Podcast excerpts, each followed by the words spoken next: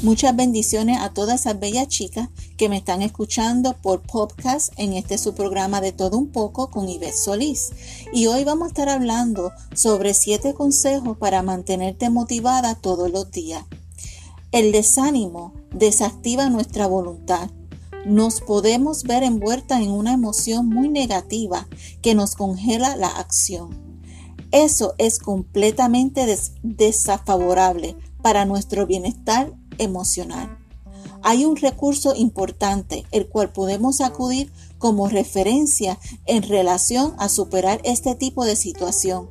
En este caso, hago referencia a la Biblia. Ahí podemos encontrar historias fantásticas y poderosas de muchos personajes que con su voluntad superaron dificultades y salieron victoriosos. En esta ocasión hago referencia a la historia del rey David, expresada en los siguientes salmos. En Salmo 48.5 dice, ¿por qué te abates, oh alma mía, y te turbas dentro de mí? Espera en Dios, porque aún he de alabarte, salvación mía y Dios mío.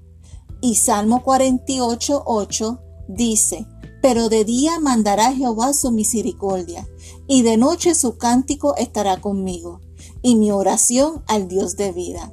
David experimentó el desánimo en varias ocasiones. Sin embargo, con decisión logró ponerse en acción y superar este obstáculo con determinación. Tomando como referencia a este personaje tan, tan significativo de la escritura, le expongo algunas herramientas importantes para superar el desánimo y volver a la acción. Número uno, enfócate en lo que debes hacer. Enfócate a lo que busca. Te permitirá tomar nuevamente camino y centrar tu energía en la acción. Tal y como David reaccionó frente a estas situaciones, él se preguntó como una forma de reflexión sobre el motivo de su desánimo, pero su reacción no fue divagar en una respuesta en el plano mental o imaginario. Por el contrario, se centró en buscar las acciones que le iba a permitir salir de esa situación y accionar para generar una transformación. Estar motivada o motivado es la consecuencia natural del trabajo cada día en nuestro propósito y nuestras responsabilidades. Es un error pensar que primero debemos sentirnos motivados o motivada para luego tomar acción. No, es totalmente lo opuesto. La acción es lo que te va a inyectar la motivación para continuar con lo que debes cumplir. Haz lo que tienes que hacer y vas a ver a estar motivada o motivado. Los resultados de tus acciones correctas son tu principal motivación. Número 2. Habla siempre positivo. Es importante que monitorees el cómo, el cómo desarrollar tu discurso al momento de comunicarte. Las palabras están llenas de contenido y este contenido tiene un significado importante que nuestro cerebro imprenta y en función de esa interpretación reaccionará enviando señales por medio de nuestras emociones. Las palabras son poderosas. Hay un libro que les recomiendo revisar que se titula Las palabras pueden cambiar tu cerebro que explica cómo reacciona el cerebro frente a las palabras. Por ejemplo, cuando escucha el no al inicio de cualquier frase, empieza a liberar cortisol, que es la hormona del estrés y que nos pone alerta. En cambio, cuando escucha un sí, libera dipamina, que es la hormona del bienestar y la recompensa. Hablar siempre en positivo generará una transformación importante en ti y te permitirá abrir nuevos caminos. Número 3. Cuida tu descanso. Un cerebro cansado no funciona bien. El agotamiento nubla tu juicio. En este sentido, debes procurar descansar para poder establecer un mejor criterio.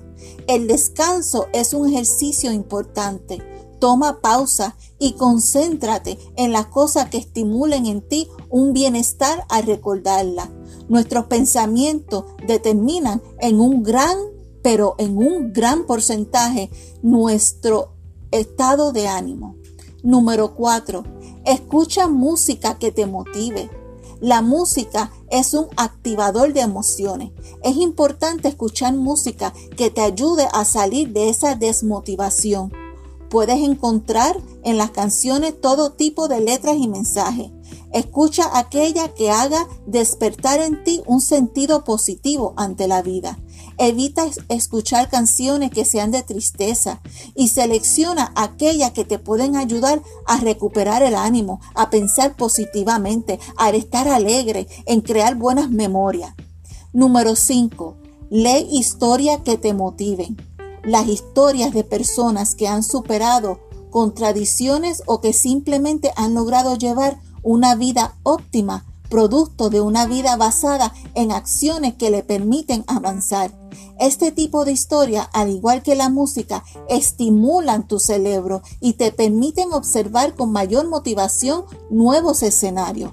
Procura que todo lo que veas sea de total inspiración para ti.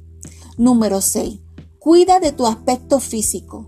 Con el mismo cuidado con el que debemos atender nuestras emociones, nuestra apariencia también es fundamental. Muchas veces nuestro estado de ánimo se ve reflejado en el cómo nos cuidamos o cómo nos atendemos a nosotros, a nosotras mismas. Poner atención a esos detalles se llama amor propio. Y número 7. Ora todos los días.